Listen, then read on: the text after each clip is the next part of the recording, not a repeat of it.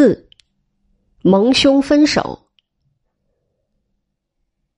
扎木合和铁木真交换过礼物，成为安达，好比内地人拜把子一样。扎木合的年岁略大，是蒙兄干哥哥。论起血统来，他们两人也勉强可算是远方本家，虽则并无共祖。他们两人的关系要远溯到贝端察儿。才能叫我们明白，贝端察儿的第一位太太阿当罕氏有过一位前夫，他于身怀六甲之时为贝端察儿所结，不久生下一个儿子，叫做扎止剌傣，其后裔称为扎止剌替族。扎止剌替族的诸部之一是扎达兰部，而扎木合便是这扎达兰部的部长。阿当罕氏后来替贝端察儿生了一个儿子，叫做巴阿里傣，其后裔称为巴林氏，与铁木真并无直接的血统关联。铁木真的元祖巴林施易剌突和毕赤是贝端察儿的另一位太太所生，其后裔称为贝尔止金氏。贝尔止金氏一分再分，分到了铁木真的时候。他这一房已经是所谓贝尔止金起言替氏了，这很近于周朝别子为祖，以王父之子为氏的制度，而不甚有规律。铁木真与扎木合初次相见，不是在沃南河源的布尔罕山或扎木合的家乡今日尼布楚附近，而是在王罕的住处。那时候铁木真仅有十一岁，扎木合也不过是十几岁而已。扎木合与王罕的关系也是安达，和王罕互称为兄弟。虽则铁木真与王罕的关系却是异父异子。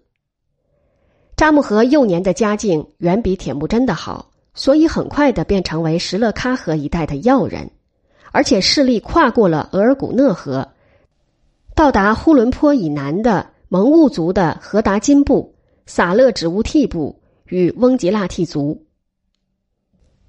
所以在铁木真受密尔替族侵辱，失掉了贝尔帖之时，扎木合能够动员两万人之多。这两万人之中的一半，扎木合告诉铁木真，原是野宿该的旧部，而迁到北边，散居在扎木合的领土之中的。扎木合为人很讲义气，作战也极内行，在当时的黑龙江流域上游，可算是铁木真以外的第一人才。他对铁木真很好，一举而替铁木真报了夺妻之仇，并且在击溃蔑尔乞替族以后，和铁木真在一起放牧，共有十八个月之久。然而不幸终于分手。铁木真在某一天黄昏应该扎营的时候不扎营，却带了队伍眷属，连夜的向前继续走，走到河腊直鲁间小山阔阔讷无勒。就是黑色小孤山之旁的蓝色小湖，才驻扎下来放牧。铁木真如此对扎木合不辞而别，很错。蒙古秘史说这是扎木合的错，扎木合不该向铁木真表示依山扎营，我们的放马的可以有帐房住；傍水扎营，我们的放羊的可以有水吃。铁木真听了不懂，走去问母亲呵额伦。母亲也答不出什么来，倒是妻子贝尔帖认为扎木合莫非有图谋咱们的意思，便怂恿了铁木真带领自己的人马与牛羊和扎木合分道扬镳。奇怪的是，扎木合并未骑马追赶，向铁木真问个明白，或真个用刀用枪图谋铁木真一下。两个把兄把弟一向是亲亲密密的结合着。现在却糊里糊涂的分开了，这是历史上的一大悲剧。俗人说两雄不并立，其实历史上何尝不曾有过两个或两个以上的英雄水乳交融、合作到底的事儿？被扎木合代为召集起来的野苏该旧部一万人马，这时候可能有一大部分归到铁木真的一边，不再散居在扎木合的领土里去。因此之故，铁木真才骤然的壮大起来，以一个仅有九匹善马的小护长，不久变成了蒙古部族的汗。从蔑尔乞惕族那里抢来的人马也不在少。铁木真经过太乙赤乌惕族的驻地，把太乙赤乌惕人吓跑，跑去扎木合的地方。铁木真的母亲捡得了太乙赤乌惕部的别墅惕分部的一个小孩子，叫做阔阔出，将他收养。铁木真沿途搜罗人才，其中有不少确是自动来投效的，却也未必如蒙古秘史所说，没一个不是自动。这些人才很快的便替铁木真撑开场面。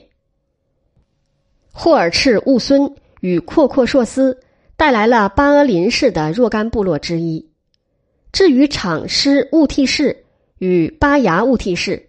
这两氏的人全体走来参加铁木真的阵营。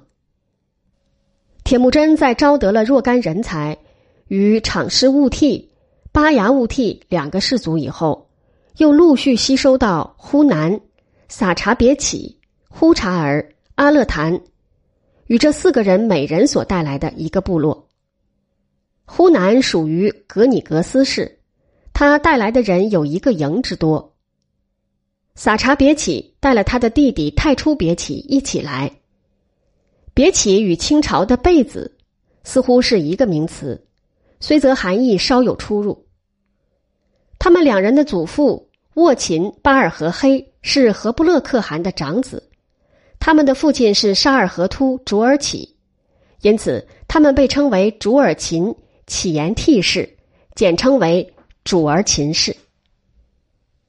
呼查儿是铁木真二伯父捏坤太子的儿子，捏坤何以成为太子，很值得我们推敲。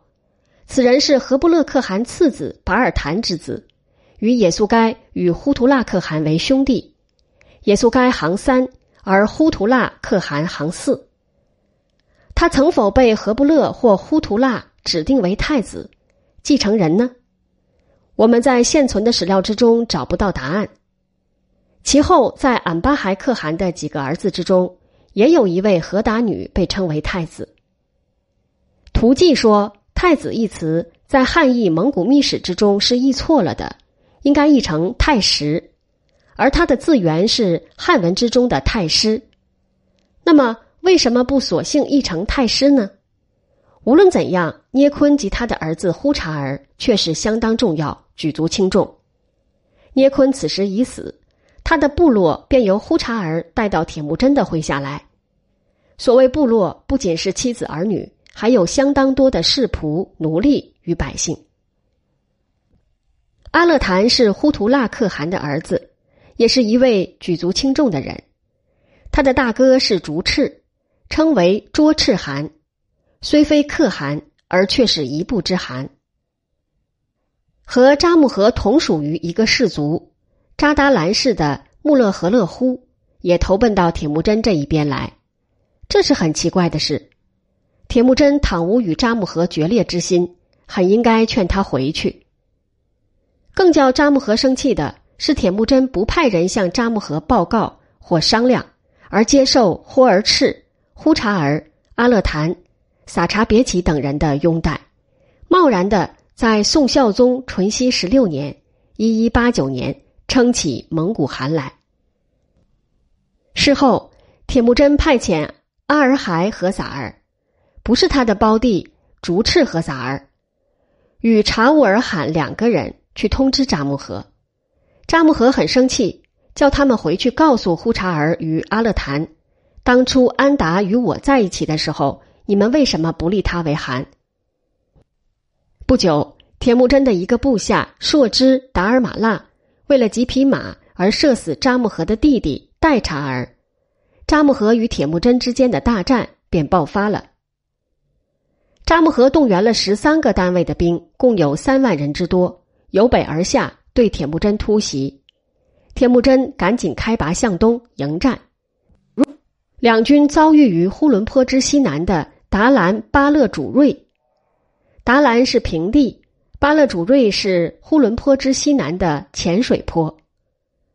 这一次大战是铁木真自己主持的第一次战役，结果大败，向西北奔逃，一逃便逃了三百多里，到沃南河之南的折列涅山口，在呼伦坡之西北。